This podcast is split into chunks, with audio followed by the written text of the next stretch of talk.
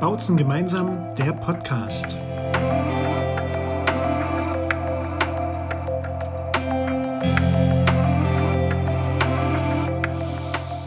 Hallo und herzlich willkommen zu Podcast Folge Nummer 4 hier im Podcast von Bautzen gemeinsam. Am 9. Februar hatten wir eine sehr, sehr spannende Frau zu Gast bei uns. Das war Ulrike Herrmann. Sie ist Taz Wirtschaftskorrespondentin und Publizistin und sie hat zum Thema das Ende des Kapitalismus gesprochen. Ich habe mich wie immer ein wenig schlau gemacht für euch und werde euch etwas kurz zum Leben von Ulrike Herrmann erzählen, bevor ihr der Bautzner Rede vom 9. Februar selbst auch folgen könnt. Dem Ende des Kapitalismus widmet sich Ulrike Herrmann in ihrem jüngsten Buch. Zwar habe der Kapitalismus Demokratie und Wohlstand ein längeres Leben, mehr Gleichberechtigung und Förderung gefördert, zugleich aber ruiniere die aktuelle Wirtschaftsweise das Klima und die Umwelt und gefährde so die Menschheit. Die Wirtschaftsexpertin erklärt, warum die Welt ein grünes Schrumpfen braucht und warum dies das Ende des Kapitalismus wäre. Denn dieser sei nur so lange stabil, solange es Wachstum gibt. Ulrike Herrmann ist ausgebildete Bankkauffrau, absolvierte die Henry-Nannen-Schule und studierte Philosophie und Geschichte. Seit 2000 arbeitet sie bei der Taz und publiziert zu sozial- und wirtschaftspolitischen Themen. In den 80er Jahren war Ulrike Herrmann CDU-Mitglied, später wurde sie Mitglied bei den Grünen. 2021 kündigte sie an, die Mitgliedschaft ruhen zu lassen. 2010 erschien ihr erstes Buch Hurra, wir dürfen zahlen über den Selbstbetrug der Mittelschicht im Westend Verlag. In den folgenden Jahren publizierte sie unter anderem Der Sieg des Kapitals, Kein Kapitalismus ist auch keine Lösung und Deutschland ein Wirtschaftsmärchen. Häufig wird sie als Kommentatorin zu politischen Talkshows eingeladen, unter anderem zu Phoenix, Maischberger in der ARD und Markus Lanz im ZDF. Einen Namen macht sie sich auch durch zahlreiche Vorträge zu Wirtschaftsthemen bei Stiftungen, Institutionen und Universitäten. Der Gesprächsabend verspricht spannende Diskussionen. Und nun ganz, ganz viel Spaß bei den Bautzner Reden mit Ulrike Herrmann. Ja, vielen Dank, äh, dass Sie alle gekommen sind, um jetzt äh, mit mir hier zusammen zu frieren. Äh, ich wusste, wurde gewarnt, äh, dass die Kirche kalt ist, aber sie ist noch kälter, als ich dachte. Ähm, ja, aber trotzdem werde ich äh, ungefähr 50 Minuten reden äh, und dann können Sie alle Fragen stellen, äh, die Sie haben. Äh, ja, der Vortrag heißt äh, Das Ende des Kapitalismus und um schon mal ein mögliches Missverständnis auszuräumen, ich selber bin keine Kritikerin des Kapitalismus. Ganz im Gegenteil, ich bin fasziniert äh, von diesem Wirtschaftssystem, weil es das einzige System in der Menschheitsgeschichte war, äh, das tatsächlich dynamisch ist, das Wachstum pro Kopf erzeugt hat und damit Wohlstand. Wir alle haben von diesem Wohlstand profitiert. Also wenn man sich jetzt mal Bautzen während der Renaissance vorstellt, also sagen wir mal vor 500 Jahren, dann hätte es so eine Szenerie wie hier, dass wir alle gemütlich in der Kirche sitzen, an einem Feierabend und uns gemeinsam ähm, Gedanken über die Welt machen. Das hätte es in dieser Form gar nicht geben können, weil die meisten von ihnen, ich auch, äh, schon wieder tot gewesen wären. Nicht die durchschnittliche Lebenserwartung äh, lag früher bei 35 äh, bis 40 Jahren was auch damit zu tun hatte, dass 40 Prozent aller Neugeborenen das erste Lebensjahr gar nicht vollendet haben, sondern vorher schon wieder gestorben sind an all diesen Infektionskrankheiten, die wir nur noch aus dem Mexikon kennen, also Diphtherie oder Typhus. Und heute, das wissen Sie, werden wir im Durchschnitt über 80. Äh, das ist ein Geschenk und äh, das haben wir diesem Wohlstand zu verdanken, äh, der mit dem Kapitalismus entstanden ist. Äh, Kapitalismus ist ja ein sehr schwammiger Begriff. Jeder versteht darunter was anderes. Für mich ist der Kapitalismus äh, das gleiche wie die Industrialisierung, äh, die 1760 in England eingesetzt hat, sich dann über äh, Europa, Nordamerika und heute große Teile der Welt verbreitet hat. Vielleicht um noch ein Missverständnis ähm, äh, äh, zu verhindern, für mich ist der Kapitalismus keine Theorie, sondern eine historische Realität, die, das ist ganz wichtig, zufällig entstanden ist. Das hat niemand geplant, das hat niemand vorhergesehen. Es hat über 100 Jahre gedauert, bis die ersten Beschreibungen über den Kapitalismus entstanden, die halbwegs richtig waren. Eines dieser Bücher kam dann von Karl Marx, das Kapital Band 1. Äh, aber das ist 100 Jahre später gewesen. Schon, äh, wie gesagt, der Kapitalismus selbst ist 1760 entstanden. Marx war ein Jahrhundert später. Äh, der Kapitalismus ist entstanden einfach nur, weil Textilunternehmer in England äh, konkurrenzfähig sein wollten und deswegen zum ersten Mal in der Menschheitsgeschichte Maschinen eingesetzt haben. Darauf komme ich aber später nochmal zurück. Jetzt geht es nur um den Punkt, äh, der Kapitalismus tatsächlich etwas völlig Neues war. Vorher haben alle Menschen in der gesamten Menschheitsgeschichte in stagnierenden Agrargesellschaften gelebt, also ob das die Römer vor 2000 Jahren waren oder das chinesische Kaiserreich im 9. Jahrhundert nach Christus, eigentlich weit entwickelt, oder eben Bautzen vor 300 Jahren, alles stagnierende Agrargesellschaften. Es gab kein Wachstum pro Kopf. Das hat sich mit der Industrialisierung geändert.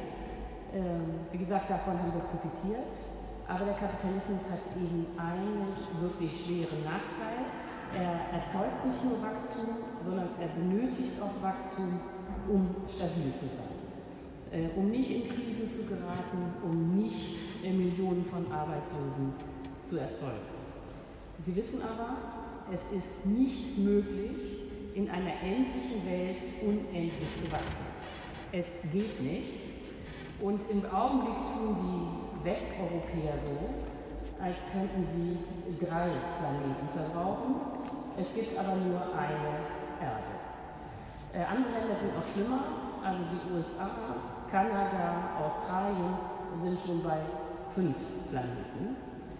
Äh, und dass die Welt noch nicht komplett kollabiert, liegt nur daran, dass andere Länder und andere Kontinente, vorneweg Afrika, ihren Anteil am Planeten noch nicht komplett ausreizen aber das ist ja jetzt auch kein Konzept, das wir faktisch zulasten der Afrikaner leben. Wie auch immer, es ist ganz klar, dass der Kapitalismus an zwei absolute Grenzen stößt, die auch beide deutlich in Sicht sind. Äh, das eine ist die Rohstoffgrenze, äh, darüber werde ich heute gar nicht reden, aber es hat sich ja schon rumgesprochen, dass selbst solche Banalitäten wie Bausand inzwischen knapp werden. Und das andere ist natürlich die Umweltgrenze. Heute rede ich nur über die Klimakrise, damit das ein bisschen übersichtlicher bleibt. Aber Sie wissen, das ist vielleicht unser größtes Problem, aber nicht das einzige. Wir rotten auch viel zu viele Arten aus. Wir zerstören das Süßwasser, wir zerstören die Humusböden, wir zerstören die Meere. Also eine riesige Spur der Zerstörung. Und das hat keine Zukunft. Äh, das ist auch den meisten Menschen klar, glaube ich. Äh, sondern die eigentliche Frage ist, äh, was machen wir denn jetzt? Ähm, in der Diskussion gibt es zwei Ansätze, die Sie eigentlich auch alle kennen, die ich nochmal mit Ihnen durchgehen werde. Und dann zum Ende werde ich meine eigene Lösung vorschlagen. Aber fangen wir jetzt erstmal mit den beiden Konzepten an, die schon breit in der Diskussion sind. Die erste Idee ist, wirkt auch total naheliegend, ist zu sagen, okay, also wenn wir hier drei Planeten verbrauchen und es gibt nur eine Erde, dann machen wir jetzt mal hier Konsumverzicht. Jeder verzichtet auf das, was er nicht so dringend braucht. Und äh, dieser Gedanke wirkt deswegen so plausibel, weil die Mehrheit in Deutschland, nicht alle, aber sehr viele Menschen tatsächlich im Überfluss leben. Es gibt auch arme Menschen in Deutschland, das will überhaupt nicht äh, kleinreden, aber sehr viele Menschen haben sehr viel mehr, als sie eigentlich äh, benötigen. Äh, dazu gibt es auch äh, Studien. Also eine Studie kommt vom Umweltbundesamt. Äh, die mache ich jetzt auch mal mit Ihnen. Die besteht aus zwei Teilen. Äh, Teil 1 ist, äh, man hat repräsentative Haushalte in Deutschland gefragt, wie viele Gegenstände sie haben. Da wurde alles mitgezählt, also jede Gabel. Und dann kam raus, also der durchschnittliche Haushalt hat 10.000 Gegenstände. Und dann wurden die Leute gefragt, das war der intelligente Teil, der zweite Teil, was sie davon eigentlich benutzen. Da kam dann raus, dass die Menschen nur die Hälfte überhaupt anfassen, also ungefähr 5000 Gegenstände, und dass der Rest eben in Schränken, Kellern, Dachböden, Garagen verschwunden ist und zum Teil seit Jahrzehnten nicht mehr gesehen wurde. Also wenn Sie an Ihre eigenen Haushalte denken, können Sie das vielleicht nachvollziehen. So, dann denkt man natürlich, wenn man das hört, okay, die Hälfte von dem Schrott, den man hat, den fasst man gar nicht an. Es ist ja naheliegend zu sagen, okay, ich kaufe jetzt erstmal gar nichts mehr, bis alles weg ist, oder ich kaufe nur noch die Hälfte. Aber dieser Ansatz, jeder ungeplant äh, verzichtet irgendwie auf Konsum, äh, beruht auf ein Missverständnis, äh, wie der Kapitalismus funktioniert. Es ist nämlich nicht so, obwohl die Werbung Ihnen das immer erzählt, dass Sie äh, Ihre Bedürfnisse befriedigen, wenn Sie konsumieren, sondern wir alle müssen ständig kaufen und konsumieren, um das System zu stabilisieren, um die Arbeitsplätze zu retten. Stellen Sie sich mal vor, in Deutschland würden jetzt alle sagen, okay, wir haben es eingesehen, äh, dass äh, dieser viele Konsum, der ruiniert den Planeten, äh, wir kaufen mal weniger, dann hätten wir morgen, nicht in drei Monaten, morgen hätten wir eine schwere Wirtschaftskrise, weil ja die Läden wären dann leer, die Fabriken hätten nichts mehr zu tun, es gäbe Arbeitslose, die könnten dann sowieso nichts mehr kaufen und dann würde sich die Krise durch das System fressen und das wäre eine chaotische Spirale nach unten. Dass der Kapitalismus eigentlich ständig Wachstum braucht, um stabil zu sein, äh, das wissen Sie auch alle, denn Sie alle haben aus Versehen und ohne es zu wollen an dem größten Wirtschaftsexperiment aller Zeiten teilgenommen äh, und das war die Corona-Krise oder die Corona-Pandemie. Äh, Sie erinnern sich, was damals passiert ist und das hatte man bis dahin in der Wirtschaftsgeschichte noch nie gesehen. Innerhalb von Tagen sind global, also weltweit, sowohl die Produktion wie der Konsum zusammengebrochen. Nicht auf der äh, Produktionsseite, also bei den Fabriken, gab es das Problem, dass die Grenzen geschlossen waren, Flughäfen waren zu, ähm, Häfen waren zu, die Vorprodukte kamen nicht mehr durch und dann äh, hatten viele Fabriken äh, standen still, weil irgendwas gefehlt hat. Und auf der Konsumseite waren wir ja alle dabei, konnte man ja nicht mehr vernünftig einkaufen, weil es diese Lockdowns gab. So, und Sie wissen, was dann passiert ist. Dann hat keiner gesagt, oh wie schön, wir retten die Umwelt, sondern alle haben sich gefragt, völlig zu Recht, wo jetzt eigentlich ihr Einkommen herkommen soll. Also die Beschäftigten hatten Angst, dass sie arbeitslos sein könnten und nichts mehr verdienen und die Unternehmen hatten Angst, dass sie pleite gehen. So, und in dieser Situation haben alle reichen Industrieländer weltweit genau das Gleiche gemacht. Sie haben nämlich innerhalb von Tagen, da wurde auch gar nicht mehr lange diskutiert, Milliarden und weltweit waren das dann Billionen äh, Dollar in die Wirtschaft gepumpt, um das Wachstum wieder anzukurbeln, um die Krise zu verhindern und auf jeden Fall äh, zu vermeiden, dass es zum Totalabsturz kommt. Äh, und nicht, dass Sie mich missverstehen, das ist richtig. Ne? Man kann den Kapitalismus nicht ungeplant in so eine Dauerkrise schicken. Das ist wahnsinnig gefährlich und zwar für die Demokratie. Äh, das wissen ja Deutsche sowieso. Wir hatten ja genau diese Situation schon einmal. 1929 kam es zu einer Weltwirtschaftskrise. Damals wusste man nicht, was man in so einer Krise macht. Also hat man nichts gemacht oder das Falsche. Und Sie wissen, was dann passiert ist. In Deutschland war 1933 Hitler an der Macht. So, das will man ja auf keinen Fall nochmal erleben. Das heißt, diese Idee, jeder äh, irgendwie schränkt seinen Konsum ein und dann guckt man mal weiter, äh, die ist wirklich gefährlich. Äh, deswegen, weil eben jeder dunkel ahnt, dass der Kapitalismus Wachstum braucht, um stabil zu sein, äh, gibt es eine zweite Idee, äh, die Sie auch alle kennen. Äh, das ist nämlich die Idee vom grünen Wachstum. Grünes Wachstum setzt auf technische Lösungen, um die Klimakrise zu bewältigen. Und das Symbol dafür kennen Sie auch alle. Äh, das ist nämlich das E-Auto. Das E-Auto ist die Idee, alles bleibt wie es ist. Also das Auto selbst, die deutsche Automobilindustrie, die Garagen, die Straßenparkplätze, alles wie immer. Äh, das Einzige, was sich ändern soll, ist der Motor. Bisher hat man eben Verbrennermotoren, die Benzin und Diesel brauchen und nebenher enorme Mengen an CO2 emittieren.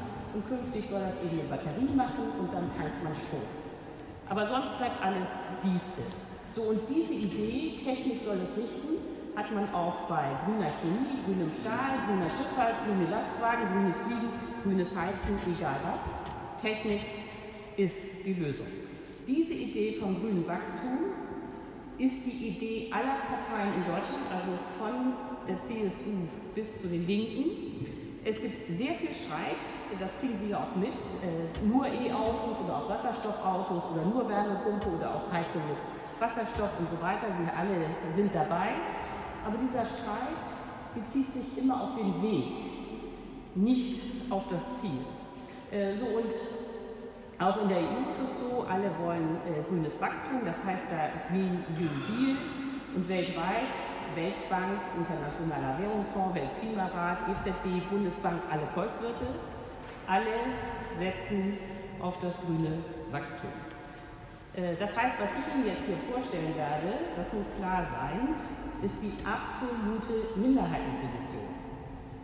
Äh, denn aus meiner Sicht wird das nichts mit dem grünen Wachstum, obwohl das schön wäre. Nicht? Ich habe ja gesagt, ich bin totaler Fan vom Kapitalismus, aber das wird nichts. Äh, und zwar aus dem simplen Grund, dass die Ökoenergie nicht reichen wird, um diesen riesigen Kapitalismus, den wir schon haben, plus Wachstum zu befeuern. So, jetzt habe ich mal eine Frage, weil ich noch nie in einer Kirche geredet habe. Hören Sie mich eigentlich gut? Oder gibt es so äh, Rückschall? Ist gut, ja? Okay. Weil hier äh, halt es von allen Seiten und dann denke ich immer, Sie Ärmste. Okay, aber Sie hören mich, na, das ist ja gut. Also, aus meiner Sicht äh, wird die Ökoenergie nicht reichen, um dieses Riesensystem, das wir haben, zu befeuern. Das ist auf, ersten Seite, äh, auf den ersten Blick eine wirklich erstaunliche Aussage weil man sich klar machen muss, dass die Sonne 5000 Mal mehr Energie zur Erde schickt, als wir hier alle verbrauchen. Also wir baden hier in Sonnenenergie, aber das wissen Sie ja auch, das bringt ja nichts, wenn draußen die Luft warm ist, sondern irgendwie muss man es schaffen, diese Sonnenenergie äh, zu bündeln. Und dafür gibt es nur zwei Technologien, die man in großem Maßstab installieren kann. Sie sehen, die Energiewende ist wirklich übersichtlich. Und äh, diese äh, Techniken kennen Sie auch alle. Das sind nämlich die Solarpaneele und die Windräder. Ne, das ist die einzige Technologie, die wir haben, im großen Maßstab die Sonnenenergie zu bündeln. So, das heißt, das ist jetzt, glaube ich, in Deutschland noch nicht jedem klar, dass man nur Strom und sonst nichts, ja, nur Strom kann man klimaneutral herstellen. Das heißt natürlich, dass man die gesamte Volkswirtschaft, alles, muss man auf Strom umstellen. Es ist ein sehr beliebtes Missverständnis in der Debatte, so zu tun, als würde es schon reichen, den Strom, den wir jetzt benutzen, beispielsweise um die Lampen anzuzünden, also es würde es reichen, den Strom, den wir schon haben, klimaneutral herzustellen. Dann kommen immer solche Meldungen, jetzt auch wieder, ja, jetzt haben wir ja schon 60 Prozent des Stroms klimaneutral erzeugt. Und ich glaube, viele Deutsche denken dann, oh, das Problem ist schon gelöst. Nein, weil der Strom im Augenblick hat nur einen Anteil von ungefähr 20 Prozent von der Energie, die wir verwenden, weil wir haben ja auch noch Diesel, Benzin, Kerosin für die Flugzeuge, Gas für die Heizung und so weiter. 80 Prozent sind nicht Strom. Das heißt, das ist erstmal eine Milchmädchenrechnung, sich nur zu überlegen, wie viel Strom man klimaneutral herstellt man muss die gesamte Volkswirtschaft angucken.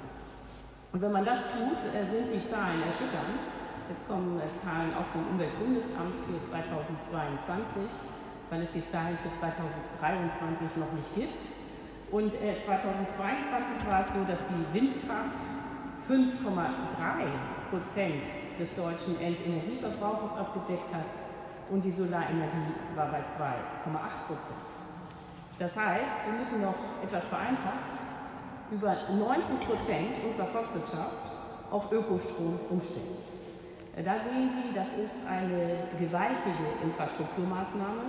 Wir sind nicht am Ende und auch nicht in der Mitte von der Energiewende, sondern ganz am Anfang. Nicht? Es gibt dazu keine Alternative, das muss auch klar sein. Wir können hier nicht die Erde aufheizen, bis wir nicht mehr auf ihr leben können. Aber das wird noch eine Riesenanstrengung, hier überhaupt genug Ökostrom zu erzeugen. So, dann gibt es ein nächstes Problem, das kennen Sie eigentlich auch alle. Äh, die Sonne scheint nicht immer und der Wind weht nicht immer. Äh, bei der Sonne haben wir das Problem, dass wir im Winter nur ein Achtel der Sonnenenergie bekommen, die wir im Sommer haben, äh, einfach weil wir so weit nördlich sitzen. Das sind also riesige Schwankungen und die werden auch vom Wind nicht völlig ausgeglichen. Das heißt, wir müssen enorme Mengen an Energie zwischenspeichern, weil der Kapitalismus ja ein System ist, das wirklich rund um die Uhr Energie braucht. Auch für diese Speicher gibt es nur zwei Technologien. Also Sie sehen, die Energiewende ist wirklich übersichtlich. Und auch diese Techniken kennen Sie. Das eine sind Batterien und das andere ist perspektivisch grüner Wasserstoff. Also grünen Wasserstoff gibt es noch gar nicht, der ist noch in der Pilotphase, aber der kommt wahrscheinlich und den braucht man auch ganz dringend als Langfristspeicher. Das Problem ist, Batterien und grüner Wasserstoff sind nicht billig, sondern teuer. Und da wird dann schon klar, dass grüne Energie eben nicht im Überfluss vorhanden sein wird, sondern knapp sein wird. Man kann Ökoenergie auch importieren, aber das löst das Problem nicht. Also sehr beliebt ist ja die Idee, davon haben Sie bestimmt auch schon gehört, dass man sagt, okay, hier ist die Sonne eben äh, oft, vor allem im Winter, nicht vorhanden. Dann könnte man doch einfach Solarpaneele in der Sahara installieren, riesige Flächen, wenige Menschen, ganz viel Sonne. Und was an dieser Überlegung stimmt, ist, dass man äh, Strom in der Sahara wirklich billig erzeugen kann, das kostet nur 1 Cent pro Kilowattstunde. Das ist richtig, richtig, richtig billig. Nur was dann bei dieser ganzen tollen Idee sehr oft vergessen wird, ist, dann ist der Strom ja in der Sahara. Wir brauchen den aber hier. Und es ist nicht banal, diesen Strom aus der Sahara äh, nach Deutschland zu bekommen. Äh, Hochspannungsleitungen funktionieren nicht, äh, könnte man auch lange drüber reden, lasse ich mal weg. Äh, sodass die naheliegendste Idee wäre zu sagen, okay, aus dem Sahara-Strom machen wir vor Ort, nämlich in der Sahara, Produkte, die man leicht verschiffen kann und die wir hier auch benötigen. Beispielsweise äh, grünes Kerosin zum Fliegen, grünes, grünes Benzin, äh, grüner Diesel und so weiter. Und das wurde jetzt mal kürzlich ausgerechnet vom Wuppertal-Institut fürs Wirtschaftsministerium. Das war ein Riesenprojekt, dauerte vier Jahre, ist schon von Altmaier also dem Wirtschaftsminister der CDU, in Auftrag gegeben worden. Ja, und dann nach der ganzen Rechnerei kam raus, um es kurz zu machen, dass das grüne Kerosin, das man aus äh, Wüstenstrom herstellt, bis zu 40 Mal so teuer ist, wie das fossile Öl, das man im Augenblick in den großen Feldern von Saudi-Arabien noch fördern kann und dann mal kurz raffiniert. So, und das sind aber ganz schlechte Nachrichten wenn man feststellt, dass die grüne Variante bis zu 40 Mal so teuer ist wie das fossile Öl. Äh, das heißt nämlich in aller Härte, das wird nichts mit dem grünen Wachstum, das läuft hier auf grünes Schrumpfen raus. Äh, der Kapitalismus kann aber nicht schrumpfen. Das ist ein System, das Wachstum braucht, um stabil zu sein. Das heißt, in dem Moment, wo klar ist, wir müssen schrumpfen, damit wir Klimaschutz betreiben können, ist man am Ende des Kapitalismus. So, das war ja davor die Frage, ob ich meinen Titel mit Fragezeichen, Ausrufezeichen oder Punkt meine. Der Titel ist gemeint mit Punkt. Äh, ich sage äh, sag jetzt nicht Hurra, Hurra, runter mit dem Kapitalismus, das ist keine Forderung, sondern es ist eine nüchterne Beschreibung der Fakten. Der Kapitalismus, der Wachstum braucht, hat keine Zukunft. So, jetzt ist das Ende des Kapitalismus aber nicht äh, das Ende der Menschheit, es ist auch nicht das Ende der Wirtschaft, aber es wird ein neues System kommen, weil dieses System hat eben nicht die Möglichkeit zu schrumpfen. So, jetzt ist vielleicht noch nicht jedem klar, warum diese Energiefrage derartig zentral ist Und äh, deswegen mache ich jetzt nochmal eine Definition äh, vom Kapitalismus. Vorhin habe ich ja den so historisch hergeleitet und gesagt, das ist das gleiche wie die Industrialisierung 1760 in England und dann hat es sich verbreitet. Man kann den Kapitalismus aber auch analytisch beschreiben. Wenn Sie diese Definition hören, werden Sie alle sagen, äh, Mann ist das banal, darauf wäre ich auch selbst gekommen. Aber beim näheren Hinsehen hat diese Definition es in sich. Äh, diese Definition ist übrigens von Marx, aber sie ist trotzdem richtig. Ich habe sie aber ein bisschen erweitert. Also Kapitalismus ist ein System, in dem man äh, Kredite aufnimmt, um in Maschinen zu investieren, um damit Waren oder Dienstleistungen herzustellen, die man mit Gewinn verkauft. Dann werden Sie sagen, ja, also das hätte ich jetzt auch mir selber denken können. Aber wenn man sich das nochmal anguckt, dann sieht man ja, der Kern des Systems ist die Technik, sind die Maschinen. Und Sie alle wissen, diese Maschinen laufen nur mit Energie. Ohne Energie ist das alles totes Kapital. Das heißt, man kann den Kapitalismus auch beschreiben als ein System, das permanent, und zwar permanent Energie braucht. Äh, bisher war das fossile Energie, nicht Gas, Öl, Kohle, nebenher immer enorme Mengen an CO2 emittiert. Künftig soll das eben Ökostrom sein. So, und wenn man feststellt, dass Ökostrom, der Ökostrom nicht reicht, um diese ganzen fossilen Energieträger zu ersetzen, dann ist klar, dass dieses System keine Zukunft hat. Jetzt ist natürlich die Frage, okay, grünes Schrumpfen, ja, müssen wir machen, wenn wir Klimaschutz betreiben wollen. Wir können eben nur so viel herstellen, wie wir an Ökoenergie haben, wenn wir so viele Windräder und so viele Solarpaneele installieren wie denkbar. Aber dann ist ja immer noch die Frage, ja, wohin muss man denn da schrumpfen? Äh, das kann ich Ihnen präzise auch nicht beantworten, weil es bisher nicht modelliert wurde. Ich habe Ihnen ja gesagt, die Volkswirte glauben alle ans grüne Wachstum. Und so eine Modellierung von Schrumpfen müsste von den Volkswirten kommen. Die machen das aber nicht. Also habe ich mich selber ins Werk gemacht und einfach so eine Schätzung gestartet. Also ich habe mir dann überlegt, es wäre ja der absolute Worst Case wahrscheinlich, wenn wir unsere heutige Wirtschaftsleistung halbieren müssten, damit die Ökoenergie reicht. Vielleicht kommt es auch besser, ne? vielleicht sind es nur minus 10% minus 30 weiß ja niemand. Aber ich dachte, ich mache mal hier gleich äh, minus 50 Prozent. Und äh, dann kann man äh, bei den Zahlen der Bundesbank sehen, wann ungefähr die Hälfte der heutigen Wirtschaftsleistung erreicht wurde. Und dann kommt raus, äh, dass wir immer noch so reich wären wie Westeuropa 1978. So, das war äh, keine schlechte Zeit. Äh, für alle, die dabei waren, die erinnern sich ja noch. Also es gab auch schon Krankenhäuser, es gab normale Renten, es gab eine Bildungsexplosion. Also es war jetzt nicht so, dass man da gehungert hätte. Ne? Das war eine schöne Zeit. Ähm, um noch ein Missverständnis äh, zu vermeiden, äh, ich sage nicht, dass wir genau in das Jahr 1978 zurückkehren sollen, so wie es war. Das wäre ja der totale Unsinn. Äh, denn äh, nur zwei Beispiele. Äh, zum einen ist es so, dass es in diesen letzten 45 Jahren äh, technische Fortschritte gab, die man auch unbedingt behalten will. Also zum Beispiel in der Medizintechnik. Wenn man 1978 als Frau Brustkrebs bekommen hat, das weiß ich von den Freundinnen meiner Mutter, dann war das damals ein Todesurteil. Das hat man nicht überlebt. So heute ist Brustkrebs immer noch eine sehr gefährliche Krankheit. Aber sehr viele Frauen überleben das jetzt zum Glück.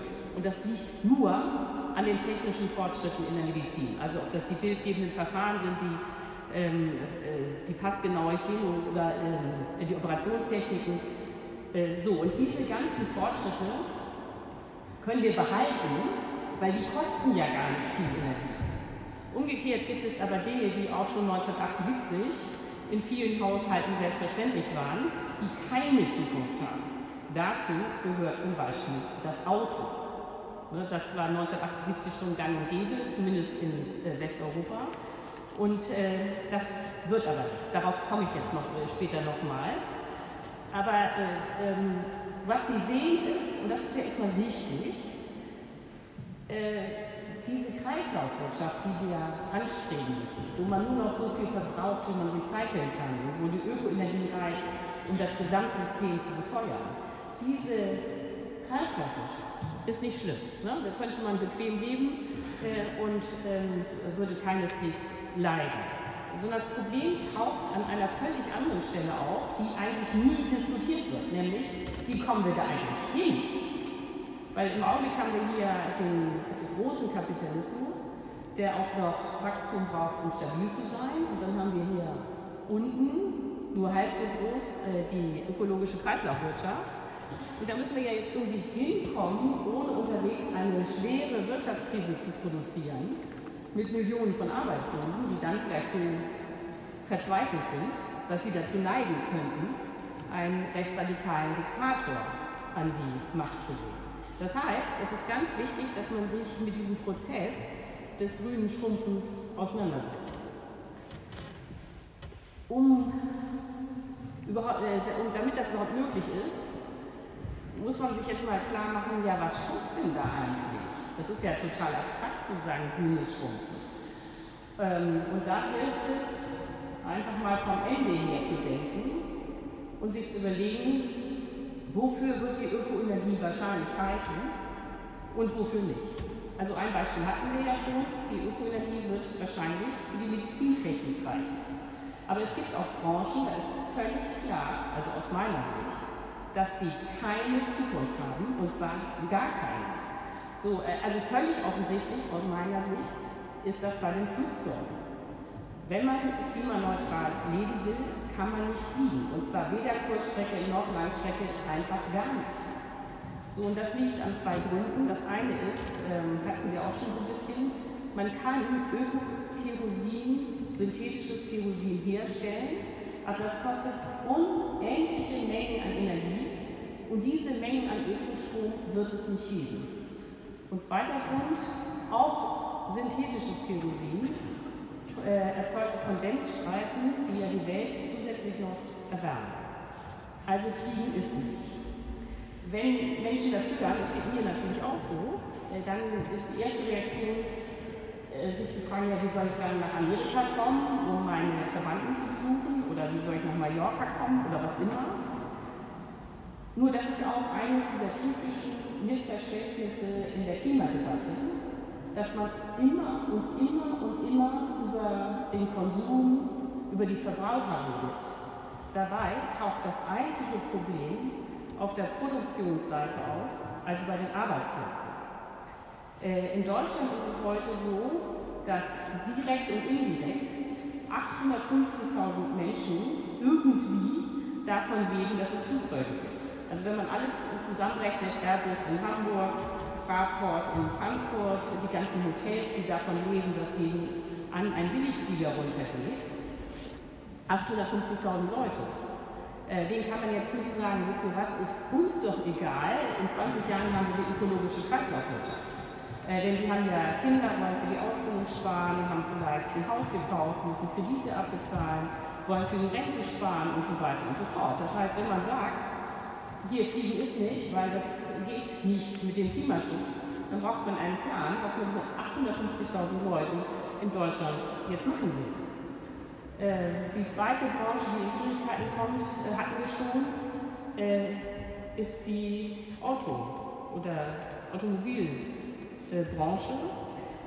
Es gibt zwar E-Autos, ne? die sind technisch möglich, was aber bei dieser ganzen Diskussion über die Verbrenner oder die Motoren immer völlig aus dem Fokus gerät, ist, dass das Konzept Auto an und für sich die totale Verschwendung ist. Weil das Konzept Auto meint, man bewegt bis zu 2,5 Tonnen Material, um im Durchschnitt 1,3 Insassen zu befördern. Und es ist völlig klar, dass wenn wir klimaneutral leben wollen, es diese Energie nicht mehr geben wird.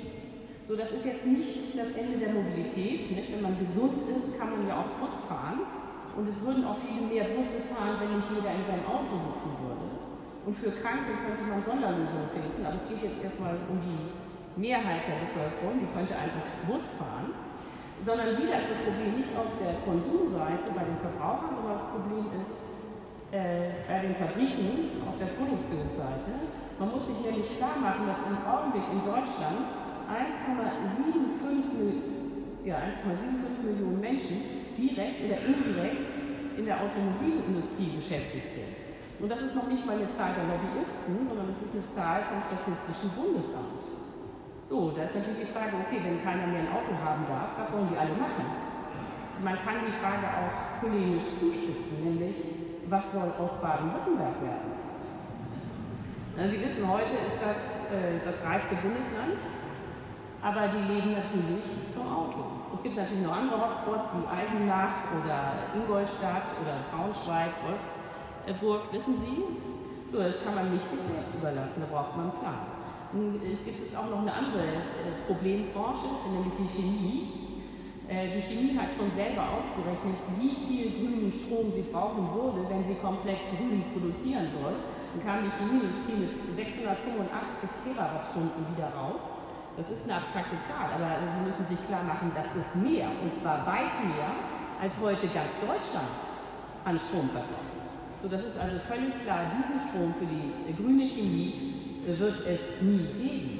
Äh, und äh, so dass die Chemieindustrie sich mindestens halbieren muss. Ne? Und äh, halbieren ist auch noch äh, überoptimistisch, soweit ich das erkennen kann. Gut, aber es trifft nicht nur die Produktionsbranchen, äh, sondern es trifft auch die Dienstleistungen. Also wenn eine Wirtschaft dauerhaft schrumpft, ist zum Beispiel klar, dass man Kredite nicht mehr vollständig zurückzahlen kann. Und da geht es um die Kredite selbst, nicht um die Zinsen. Das würde also bedeuten, eine schrumpfende Wirtschaft ist das Aus für alle Banken. Da sind aber auch Hunderttausende beschäftigt. Ähnliches gilt für die Lebensversicherung. Ähm, ich nehme ja an, dass viele von Ihnen eine Lebensversicherung haben und dass Sie alle wissen, wie das funktioniert. Ne? Man zahlt Prämien ein, dann kommt irgendwann das Vertragsende und dann kriegt man alle Prämien zurück plus Überschuss. Ja, ist ja völlig klar, dass es diesen Überschuss nur geben kann, wenn es Wachstum gibt. Wo soll sonst der Überschuss herkommen? Ohne Wachstum kein Überschuss. Noch schlimmer, wenn eine Wirtschaft schrumpft, dann kriegen sie auch ihre Prämien nicht alle zurück. Da wird natürlich jeder sagen, in einer schrumpfenden Wirtschaft, also eine Lebensversicherung, schließe ich gar nicht erst ab, was soll denn dieser Unsinn? Ja gut, aber dann, auch da sind im Augenblick Hunderttausende beschäftigt. So nicht, dass Sie denken, dass ich als Journalistin jetzt irgendwie auf der Insel der Seligen sitze und zugucken kann, wie alle anderen untergehen. Denn Sie wissen ja, äh, alle Medien, ob Fernsehen oder Zeitungen, finanzieren sich sehr wesentlich äh, durch Anzeigen. Aber in einer Welt oder einer Wirtschaft, die schrumpft, äh, braucht man keine Werbung mehr, weil die Güter sind ja knapp. Das heißt, die gehen auch von selbst weg. Äh, also auch die Journalisten werden sich ein neues äh, Geschäftsmodell überlegen müssen. Äh, nicht, dass Sie jetzt denken, weil so viele Arbeitsplätze wegfallen, dass das jetzt das Ende der Arbeit wird. Es wird auch sehr viele neue Arbeitsplätze geben, einfach weil Klimaschutz und Klimakrise wahnsinnig viel Arbeit machen werden. Also Klima, der Klimaschutz ist ja ein gigantisches Infrastrukturprojekt, das hatten wir ja schon, nicht? Solarpaneele, Windräder, Wärmedämmung, äh, Wärmepumpen, man braucht Elektrolyseure für den grünen Wasserstoff, Gaskraftwerke für den grünen Wasserstoff, Pipelines für den grünen Wasserstoff, man muss die ganze Chemieindustrie umbauen, also kann man bauen, äh, da kann man Millionen beschäftigen. Und gleichzeitig ist es ja so, dass die Klimakrise schon läuft und auch Folgen hat. Also beispielsweise denke ich, und das ist natürlich unglaublich tragisch, äh, dass die deutschen Wälder, so wie wir sie kennen, nicht überleben werden. So, und dann ist natürlich die Frage, wer forstet die wieder auf? Und man muss auf Ökolandbau umsteigen, weil man diese industrielle Landwirtschaft, die wir heute machen, die die Humusböden zerstört, die können wir auch nicht ewig fortsetzen. Also da wird man arbeiten können, auch in der neuen Welt, das ist überhaupt kein Problem. Äh, sondern es ist halt klar, und ich glaube, das ist jetzt noch nicht jedem so richtig deutlich, dass äh, wenn die Wirtschaft insgesamt schrumpft, muss natürlich auch das Einkommen schrumpfen weil ja sonst ähm, gar nicht ähm, genug Güter da wären, um äh, das alles, äh, um den Lohn da auszugeben, wenn der so hoch bleibt äh, wie heute. Ja, Sie sehen, äh, ich hoffe, Sie sind auch nicht deprimiert. Ähm, das ist ein Riesenumbau, wenn man äh, Klimaschutz tatsächlich ernst nimmt, was man aus meiner Sicht machen muss, äh, wenn man jetzt als Gesellschaft überleben will. So, und dann ist ja die Frage, wie stellt man das jetzt an, ganz konkret? Und soweit ich das erkennen kann, gab es da bisher überhaupt gar keinen Ansatz. Äh, sondern stattdessen wurde die gesamte Klimadiskussion weltweit, nicht nur in Deutschland, äh, durch äh, zwei Lager dominiert. Äh, das eine Lager äh, sind die Leute, die sagen, ja, äh, hier, grünes Wachstum, das hatten wir ja schon alles, warum das nicht funktioniert. Und dann gibt es ein anderes Lager, das ist viel kleiner, das sind die sogenannten Wachstumskritiker, die heißen auch Degrowth-Bewegung oder Postwachstumsökonomie. Die sagen völlig zu Recht, das wird nichts mit dem grünen Wachstum, wir brauchen eine Kreislaufwirtschaft. Und äh, dann wurde auch sehr viel Arbeit da rein investiert, sich diese Kreislaufwirtschaft vorzustellen. Was aber da völlig fehlt, ist der Weg. Ne? Die machen den Fehler, dass sie ihre Vision auch für den Weg halten. Also es gibt bei den Wachstumskritikern überhaupt keine Idee, wie man jetzt sich dieses grüne Schrumpfen ganz konkret vorstellen muss. Und deswegen dachte ich, okay, jetzt mache ich einfach mal selber einen Vorschlag. Und äh, ich glaube, das wurde ja in der ähm, Vorstellung auch äh, erwähnt. Äh, ich habe äh, Philosophie und Geschichte studiert. Und äh, wenn Historiker ein Problem sehen, egal welches, äh, wird immer in der Geschichte umgeguckt, ob es nicht schon mal einen Fall gab, der irgendwie ähnlich ist und von dem man irgendwie lernen kann. So, und das habe ich auch gemacht. Und unsere Frage ist ja, kann man den Kapitalismus schrumpfen, ohne dass sofort Chaos ausbricht mit Millionen von Arbeitslosen und dem Ende äh, der Demokratie. Und wenn man die Frage so stellt, dann ist man aus meiner Sicht sofort äh, bei der britischen Kriegswirtschaft ab 1939. So, auf den ersten Blick ist das natürlich etwas seltsam, dass nun ausgerechnet der Zweite Weltkrieg eine Lösung für die Zukunft äh, bereithalten soll. Aber wenn man sich jetzt die Lage der Briten nochmal anguckt, dann fällt die Analogie eigentlich äh, doch sehr deutlich ins Auge. Äh, das Problem der Briten war, dass sie den Zweiten Weltkrieg nicht wirklich hatten kommen sehen und als der dann ausbrach, war ganz klar, dass man nicht genug Waffen hat, um sich gegen Hitler zu verteidigen. So, und in dieser Notlage liegt jetzt nur noch eine einzige Lösung, die auch sofort ergriffen wurde. Die wurde jetzt auch nicht mehr äh, jahrelang diskutiert. Man hat einfach die zivile Wirtschaft, die Friedenswirtschaft geschrumpft, um in den Fabriken die Kapazitäten freizuräumen, um jetzt dieses ganze Militärgerät herzustellen, das man dringend brauchte, also Munition, Flugzeuge, Panzer, U-Boote und so weiter. So dieser ähm, Militärteil ist für uns natürlich heute nicht mehr interessant, aber interessant ist, wie die Briten ihre Friedenswirtschaft äh, zusammengeschrumpft haben weil man sagen kann, dass die Briten damals ein völlig neues äh, Wirtschaftsmodell entwickelt haben, nämlich eine demokratische, private Planwirtschaft. Äh, das war etwas völlig anderes als der Sozialismus, der zeitgleich unter Stalin in der Sowjetunion praktiziert wurde. Also alle, die in der DDR gelebt haben, wissen ja, wie dieser Sozialismus funktioniert hat, weil dann später auch nach Ostdeutschland äh, transportiert wurde. Aber die Briten sind einen völlig anderen Weg gegangen. Sie haben überhaupt nichts verstaatlicht. Äh, die Firmen und Unternehmen blieben privat. Die Eigentümer und Manager konnten machen, was sie wollten.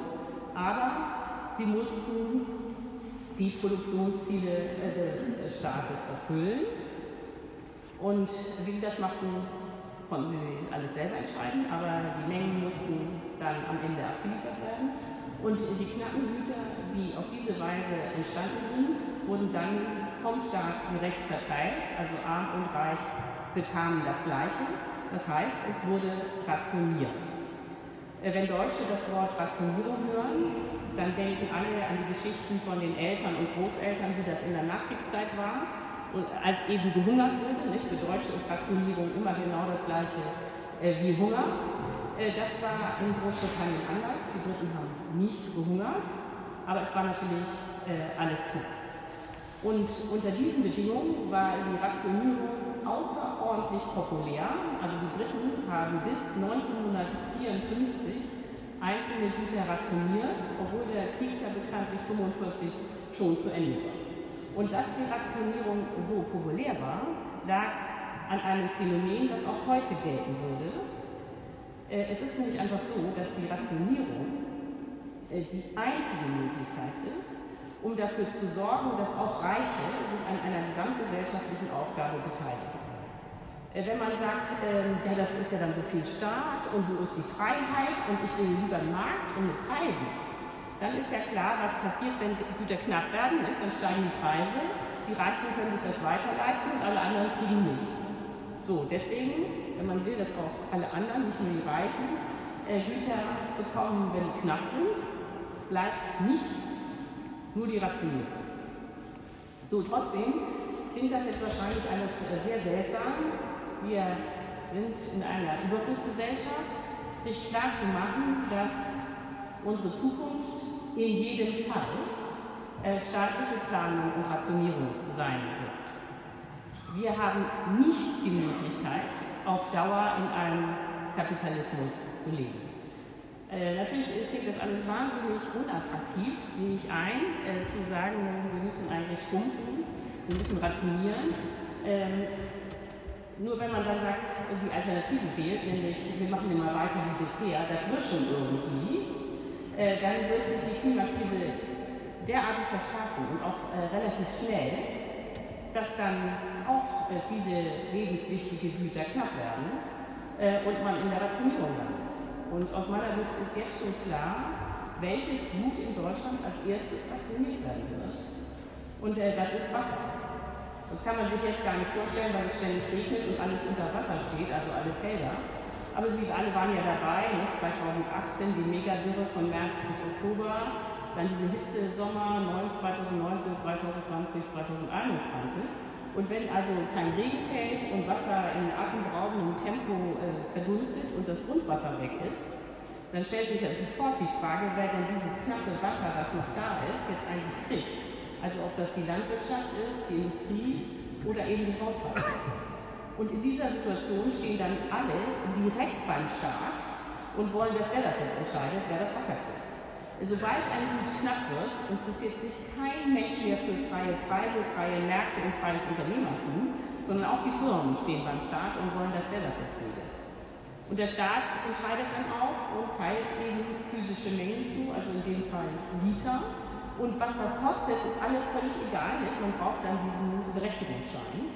Und damit ist man in der Rationierung und in der staatlichen Planung.